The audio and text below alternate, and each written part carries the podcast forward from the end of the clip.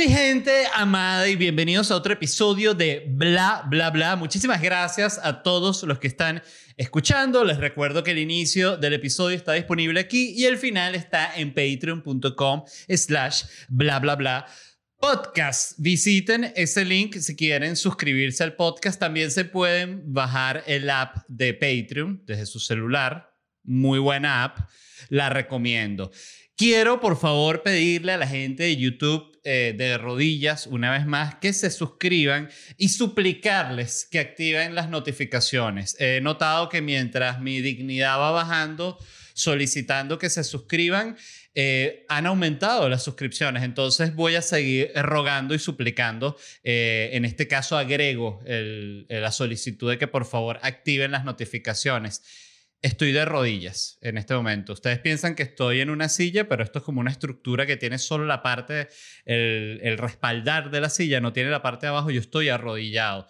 Eh, a mí me gusta mucho estar eh, de rodillas, entonces por eso yo hago el programa arrodillado, pero como para que la gente le parece tan extraño decir, oye, pero ese tipo hace el programa arrodillado, qué vaina tan, tan absurda, me, me incomoda, por eso me mandé a hacer esta parte que de nuevo les repito, es solo la parte de atrás de la silla.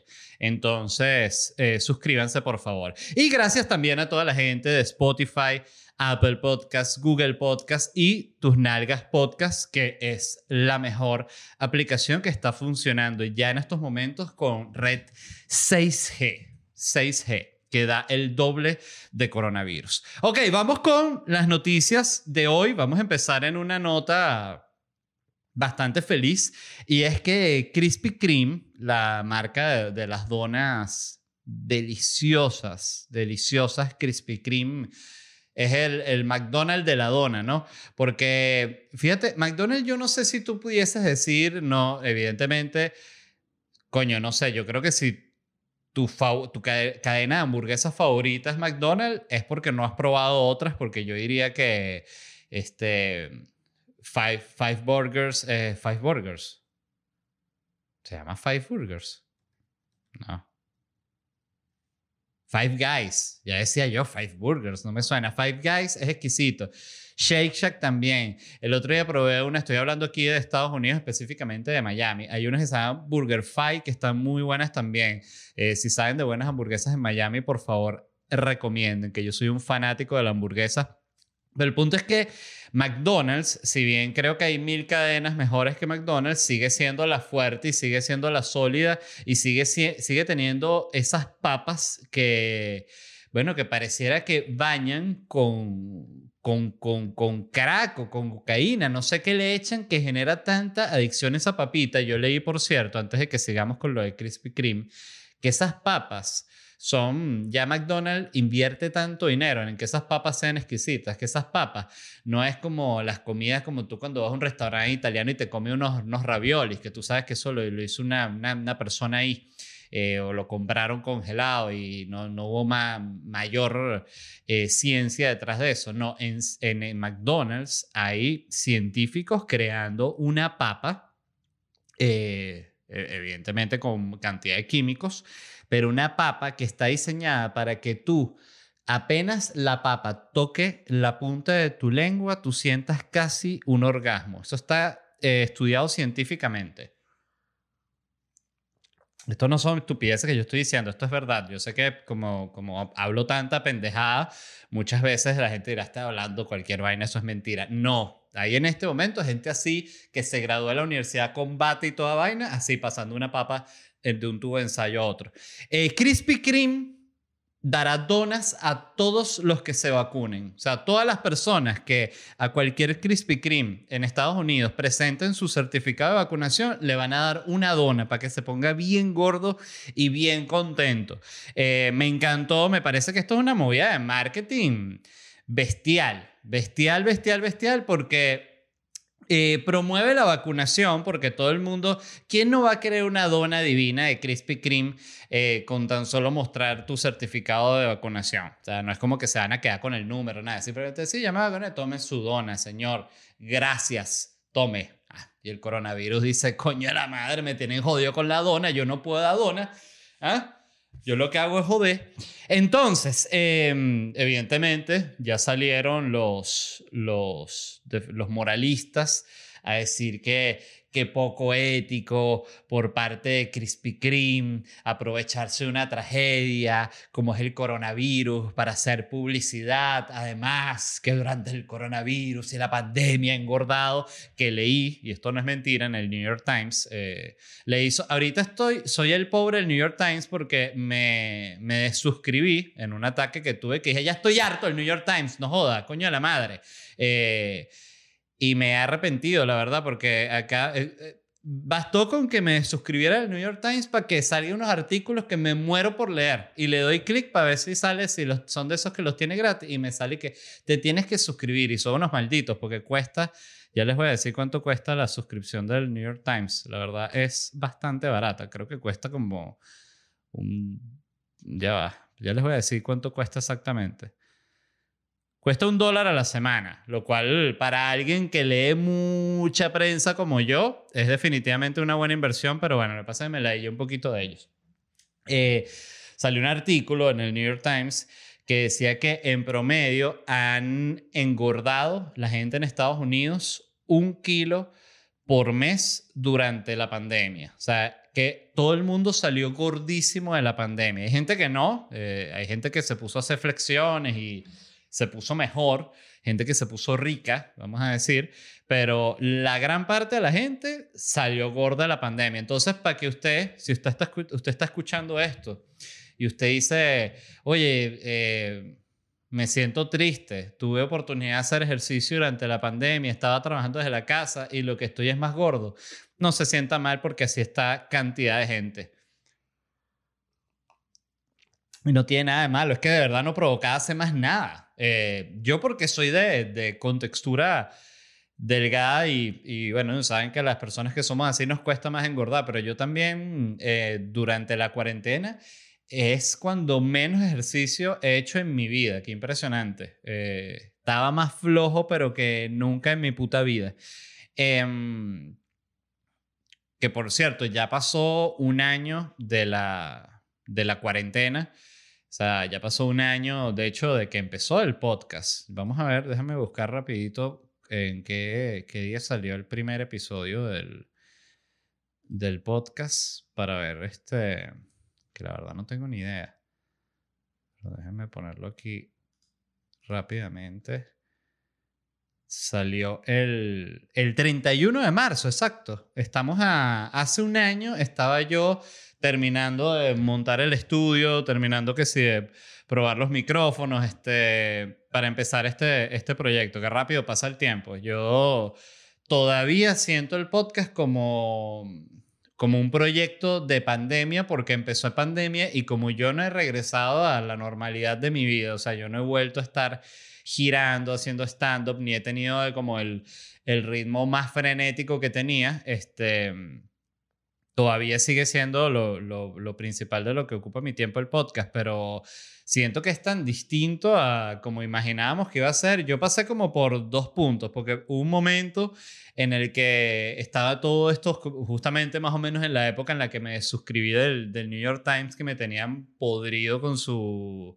Eh, sí, con su pesimismo con la pandemia y el mundo se fue para la mierda y tal, que sí, es verdad, pero, pero bueno, siento que no te lo tienen que estar diciendo cada dos segundos, eh, más cuando lo estás viviendo en carne viva, que siento que a veces es parte del tema de la prensa cuando está pasando algo que es tan, tan, tan grande como que, ¿sabes? Que te está explotando un volcán al lado y te metes en, en Twitter y que, ay, está, eh, explotó el volcán. Yo no, sí, me estoy quemando los pies con la lava.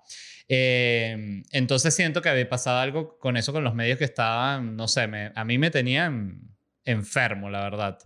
Y, y siento que la pandemia y la cuarentena en general nos, nos volvió locos a muchos. Yo estuve, siento que ahora que lo veo en, en retrospectiva, siento que estuve varias veces a punto de, de perder la cordura, porque es que estaba absurdamente ansioso por la incertidumbre del futuro. Ahorita, a pesar de que todo sigue jodido, eh, siento que ya hay como una claridad, o sea, se ve como en el sentido cliché la luz al, al final del túnel, ¿no? Y, pero qué impresionante, ya pasó un año. Eh, qué loco. Este, estuve pensando que otras empresas se podrían unir en esta tendencia de dar productos para promover la vacunación. Por ejemplo, el mismo McDonald's. Imagínense si McDonald's diera una, unas papas fritas medianas. Vamos a no sernos unos miserables, McDonald's. No me vengas con las papas fritas chiquitas por la vacunación. Estamos hablando del coronavirus. Exigiría las papas grandes, pero, pero no. Papas medianas a cada persona que presente el certificado de vacunación. Imagínate ahora, papas medianas y una barquilla. El helado de McDonald's me parece divino. Se vacuna todo el mundo, hasta el más antivacuna. Sara, imagínense si Sara empezara a dar, vamos a dar, ¿sabes? Esos zapatos puyúos que vende Sara, que son como unos zapatos que, o sea, tu pie mide 25 centímetros y el zapato mide como 42 centímetros, eh, de los cuales, claro, estamos hablando que los últimos, eh, no sé, 12 centímetros, 10 centímetros es la pura punta de, la puya del zapato. Entonces, Sara, vamos a dar zapatos puyúos a todas las personas que presenten su certificado de vacunación. Toda la gente contenta vacunada así, con sus zapatos puyúos. Todo el mundo con zapatos puyúos. Y la gente pregunta, ¿y tú qué pasó? ¿Estás, todo el mundo está ¿Y esos zapatos puyúos? No, es que me vacuné. Ay, qué loco. Eh, y bueno, Mac, que me encantaría que diera un iPhone por vacuna. Ahí sí creo que se vacuna todo el planeta. Hasta el más antivacuna dice, mira, me voy a vacunar, pero porque así lucho mejor, porque cuando me... Es muy peligrosa la vacuna, pero si una vez que yo tenga el iPhone, yo desde el iPhone voy a poder hablar de los peligros de la vacuna. Entonces yo me expongo al peligro, pero no es por el iPhone, no es por el iPhone, es por lo muy en contra que estoy de las vacunas. Y, y bueno, y también otras empresas que creo que no tendrían tanto éxito si se, pegaran en esta, porque Exxon, Exxon Mobile, y que no, vamos a eh, Exxon Móviles o Exxon Mobile, Exxon Móvil. Eh, vamos a llamarla Exxon. Exxon dice, vamos a dar un barril de petróleo a cada persona que se vacune. Y tú dices, ¿qué, ¿qué hago yo con ese barril? ¿Qué hago yo con ese barril? Pregunto de nuevo. Exactamente, me lo tengo que meter por el culo, porque tú, tú tienes un barril de petróleo y tú no puedes hacer nada, nada con eso. Y hay gente que estará pensando, Led, no seas bruto, el barril de petróleo es una medida, el barril de petróleo no lo llevan en barriles. Y ahí yo digo, ves, usted cayó en la narrativa del poderoso, que le metieron en la cabeza que el barril todo lo meten así. No, no, el barril lo meten barrilitos, así son, puros barrilitos. Entonces cuando dicen mil barriles para China, llegan mil barrilitos. Eh, no, efectivamente, el, el, barril es solo una medida y, y me imagino que entonces eh, es como cuando ponen como que el barril de petróleo como barril eh, no solo se usa como medida, sino que exacto, la gente se lo empezó a imaginar como que, ah, es barril y no, es que llenan todo el... En fin, bueno, ya ustedes saben eso, por el amor de Dios. Eh, nada, celebro la, la iniciativa de Krispy Kreme porque me parece que si bien si es una movida totalmente eh, con una falta de ética nunca antes vista, también creo que es necesaria y me parece que está bien. Eh, al final están promoviendo la vacunación. Eh, y bueno, y a la gente que engordó, bueno, tengan, tengan cuidado, o sea, porque fíjense que no es mentira, en serio, un kilo en Estados Unidos, un kilo por mes engordó la gente en pandemia. Es que jode, es que jode, estamos hablando de que la gente engordó promedio 12 kilos, 10 kilos, imagínate, es bastante.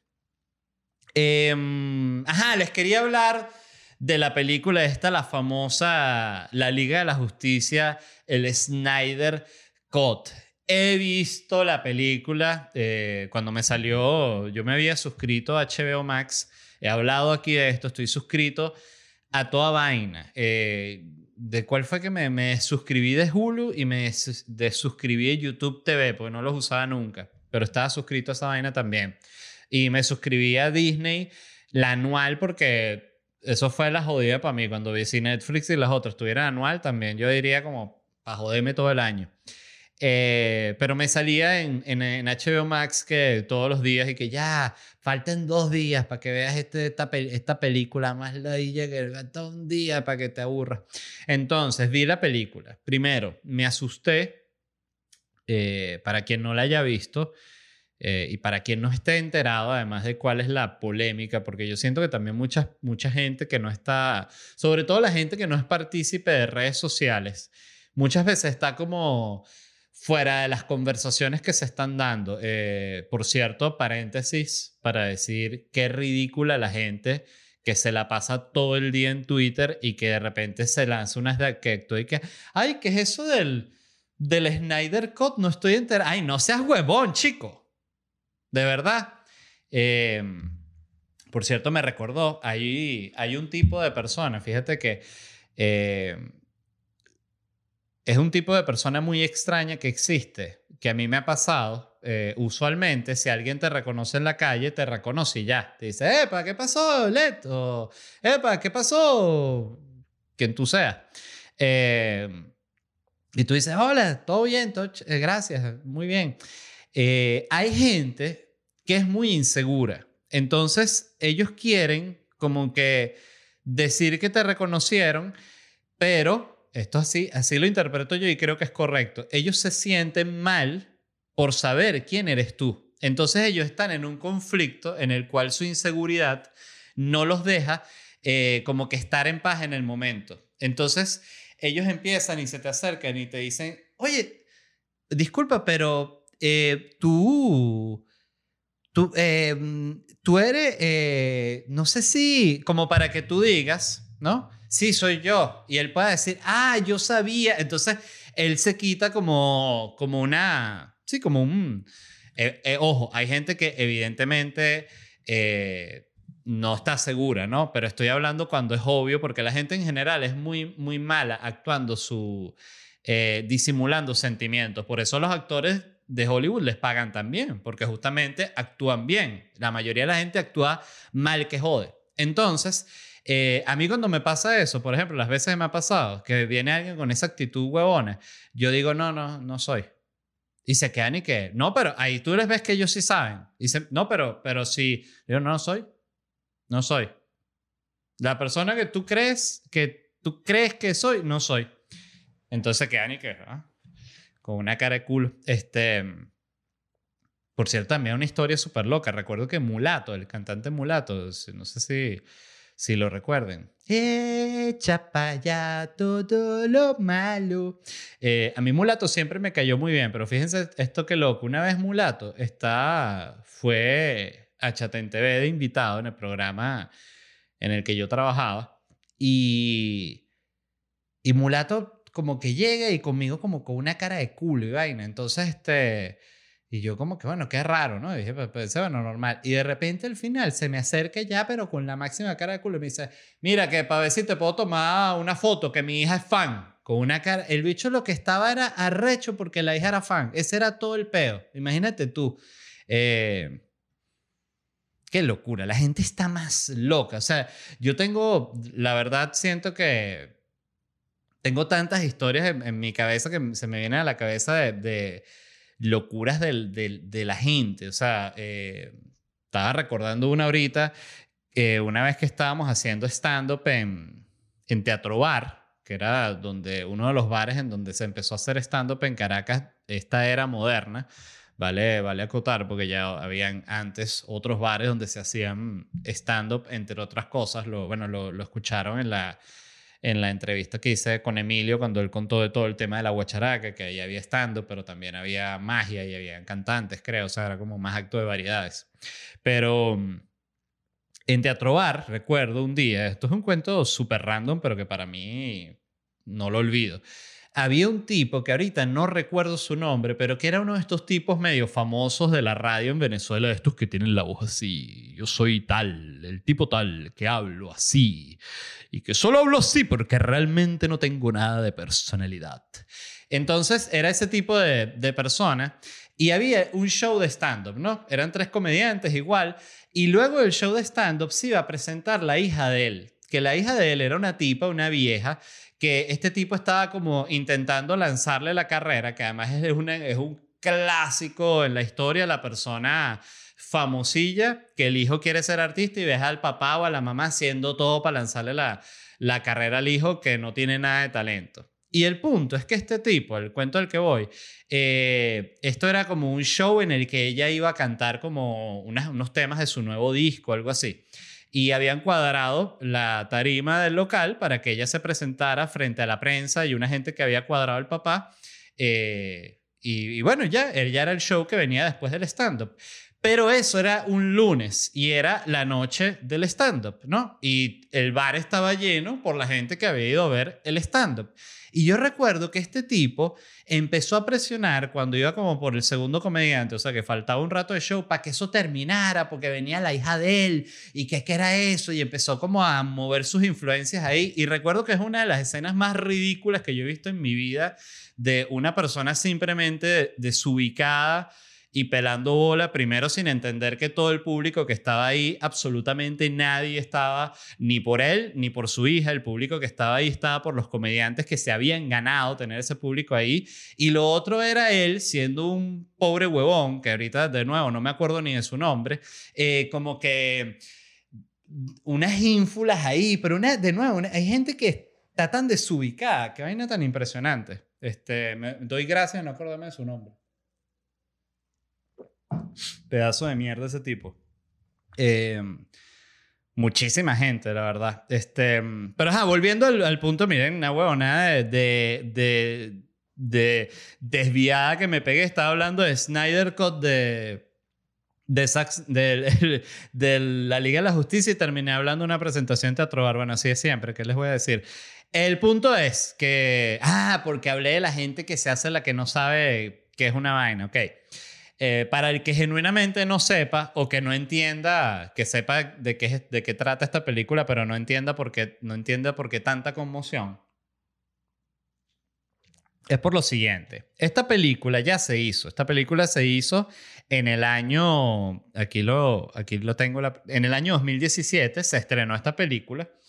Eh, costó 300 millones de dólares.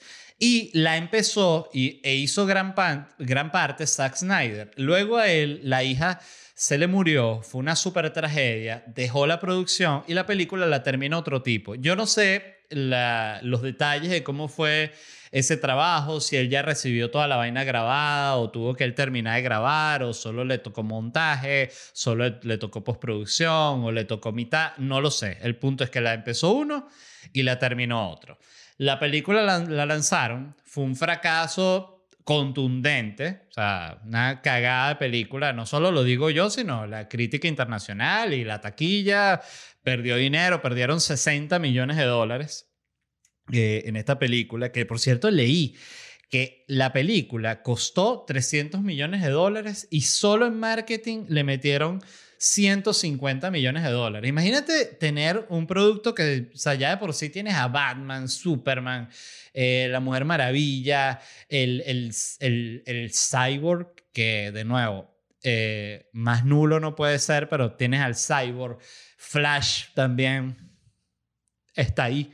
Eh, y además le metes 150 millones de dólares en marketing y con todo eso la película es un fracaso. Esa gente, bueno, se deben caer a gritos, ¿no? Por, por WhatsApp. Eh, y pensar que esa película no produjo ni para pagar los sanduchitos que se comía Aquaman y Superman en, los cortes entre escenas, no, no dio ni para eso. Entonces, ¿qué pasó? Usualmente cuando una película, eh, además a, la cual se le invirtió tanto dinero, porque no es lo mismo una película que costó 20 millones de dólares que le vaya mal a una que costó, de nuevo, que es la carta de Warner contra Avengers y Spider-Man y Iron Man y todo el peo. Un fracaso. Entonces ellos dijeron, vamos a hacer algo distinto. Alguien que nunca, algo que nunca nadie ha intentado y dijeron, vamos a relanzar esta película más mala que, que el coño. Y empezaron a promover la productora. Esto no, no tengo la certidumbre que es así, pero estoy seguro, de que había este Snyder Cut, este corte de la película que era como si lo quería Zack Snyder, que era su visión original y que esta película sí era buena. No era como la otra mala, más mala que nada. Bueno, no, esta sí era buena. Y los mismos actores, que también les habrán pagado para que pues, montaran su historia y su tweet, pusieron, suelten el Snyder Cut, ya basta. Porque sé que esto lo promovió y que fue un rumor de la, de la productora. Bueno, porque esta reedición de la película costó 70 millones de dólares. O sea, ellos le invirtieron a una peli con la que ya habían perdido le invirtieron más dinero. ¿Para qué? Porque, bueno, Zack Snyder tenía que hacer una cantidad de cambios. Cambios como el monstruo principal, que se llama Stephen Wolf, que, que para mí fue, yo lo, lo escuchaba como Steven, Steven Wolf. No, Steven, se llega, ya viene Steven. ¿Quién? ¿Steven? Steven? No, Steven Wolf. Ah, coño, ok. Que es este monstruo, ¿no? Bastante genérico. Yo tengo un problema con los monstruos CGI, me parece que eh, es, estúpido ser crítico con una gente que trabaja a tan buen nivel, pero es que se sigue viendo demasiado monstruo de computadora, o sea, me parece que no convence, no es como el, coño, el Doctor Octopus de Spider-Man 2, que es un tipo y tú ves que la pelea con Spider-Man se siente como mucho más real. Aquí tú ves a los actores y yo me los imagino en la pantalla verde ahí saltando sobre un poco de colchones verdes. ¡Ey! ¡Ey! Se cae. Todo el día están saltando así, ¿no? Esas son las escenas de verdad como se graban esas películas. Hay una... De hecho, hay una escena que me parece genial que está como eh, Capitán América y Black Panther, así como que caen los dos así como en medio de una, como de un tráfico. Y se ve que están saltando así desde una altura así como de una sillita. Y están los dos saltan y que, y caen así y salen corriendo así súper chimbo. Y tú dices, wow, qué impresionante la magia del cine, cómo agarra esa escena de mierda y le mete en producción y está tan bien dirigida y el sonido y la, colorización y la iluminación y te meten en la vaina. Qué impresionante. O sea, lo difícil que es lograr eso. Pero el punto es que vi la película esta de cuatro horas, la vi en dos tandas. No tengo la capacidad de ver una película de, de estas de cuatro horas, la vi dos horas y después vi las dos últimas horas. Este, me gustó, me parece que está bastante mejor que la primera. Sí, hay una. Siento que. Eh, debo decir que la película no es una estafa. Entonces, aquí, después de que hablé mierda todo lo que quise, eh, debo decir que no es una estafa. Evidentemente, la película es mejor.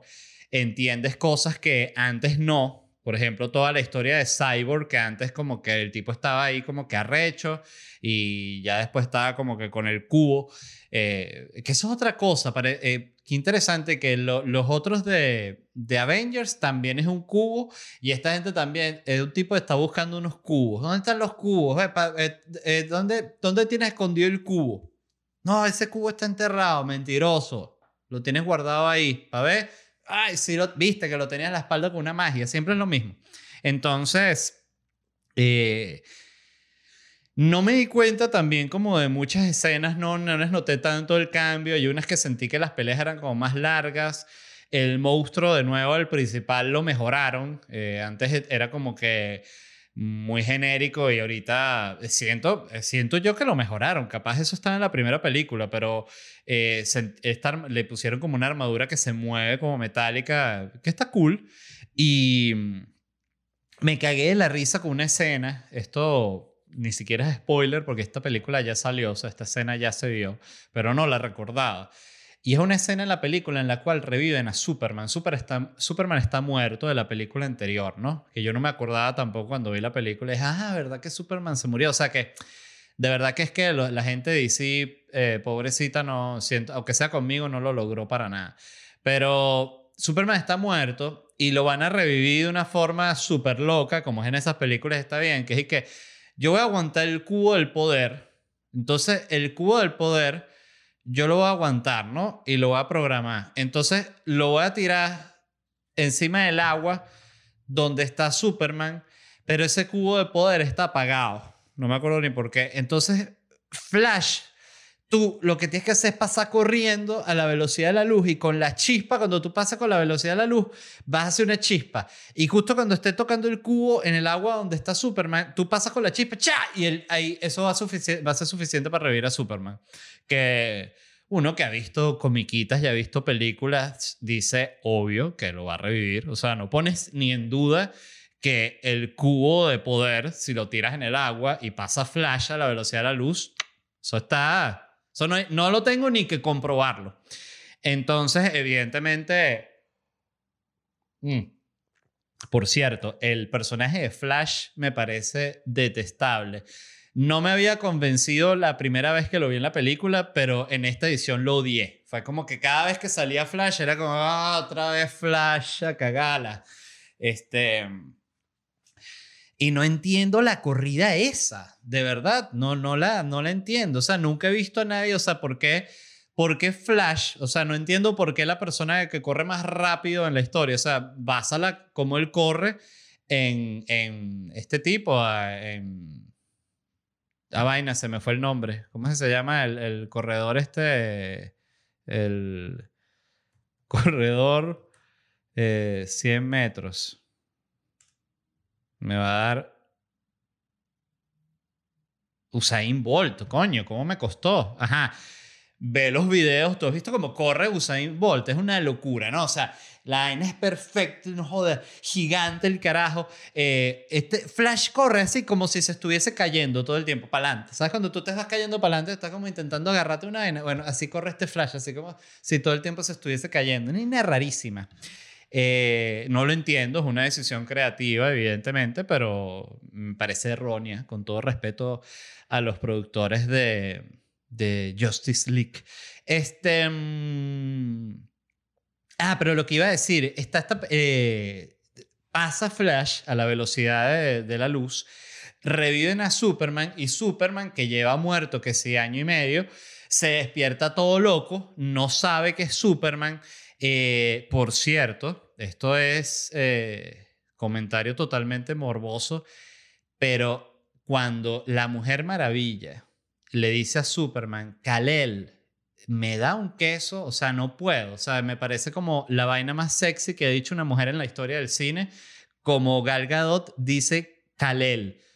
Saben que Kalel es el nombre de Superman, su nombre, como deciste, Roberto, pues allá en el planeta del que, del que él es.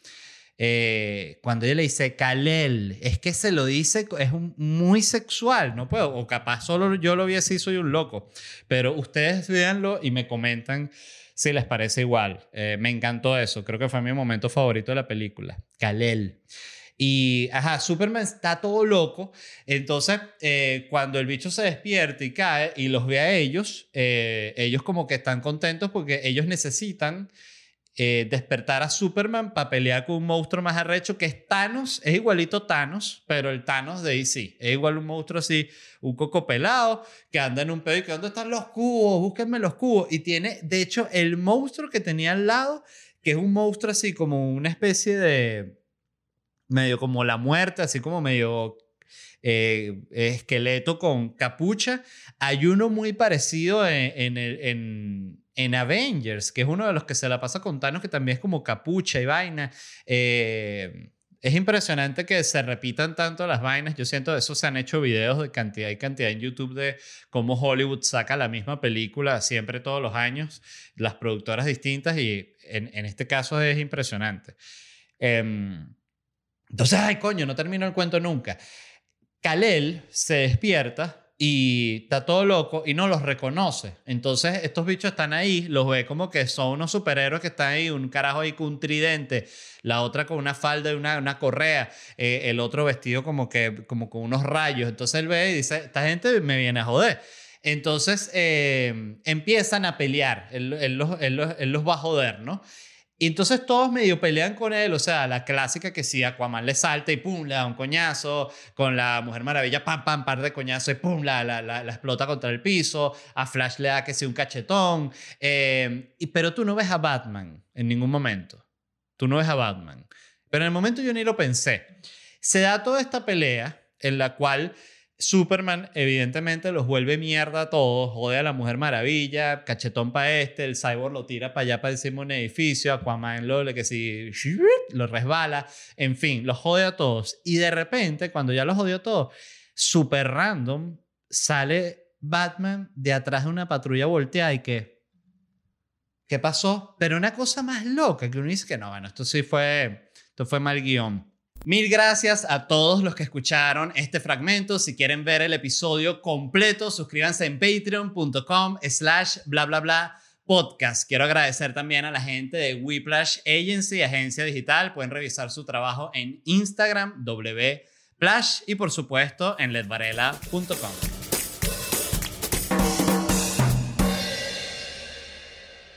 Step into the world of power, loyalty.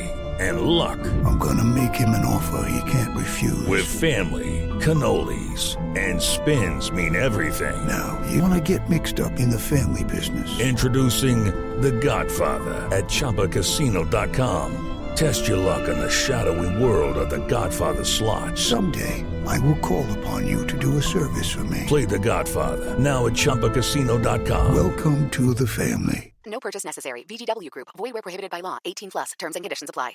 ¿Estás listo para convertir tus mejores ideas en un negocio en línea exitoso? Te presentamos Shopify.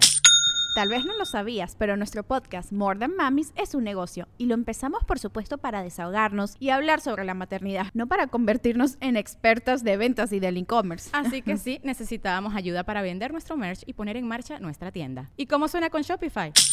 Llega otra venta. Shopify es la plataforma de comercio que está revolucionando millones de negocios en todo el mundo. Ya seas un emprendedor desde tu casa o desde donde sea, Shopify es la única herramienta que necesitas para iniciar, administrar y hacer crecer tu negocio sin dificultades. Con Shopify puedo gestionar pedidos, envíos y pagos desde cualquier lugar, brindándote toda la información y estadísticas de tus ventas al detalle. Regístrate para un periodo de prueba con tan solo un dólar al mes en shopify.com barra sonoro, todo en Ve a shopify.com barra sonoro para llevar tu negocio al siguiente nivel. Shopify.com barra sonoro.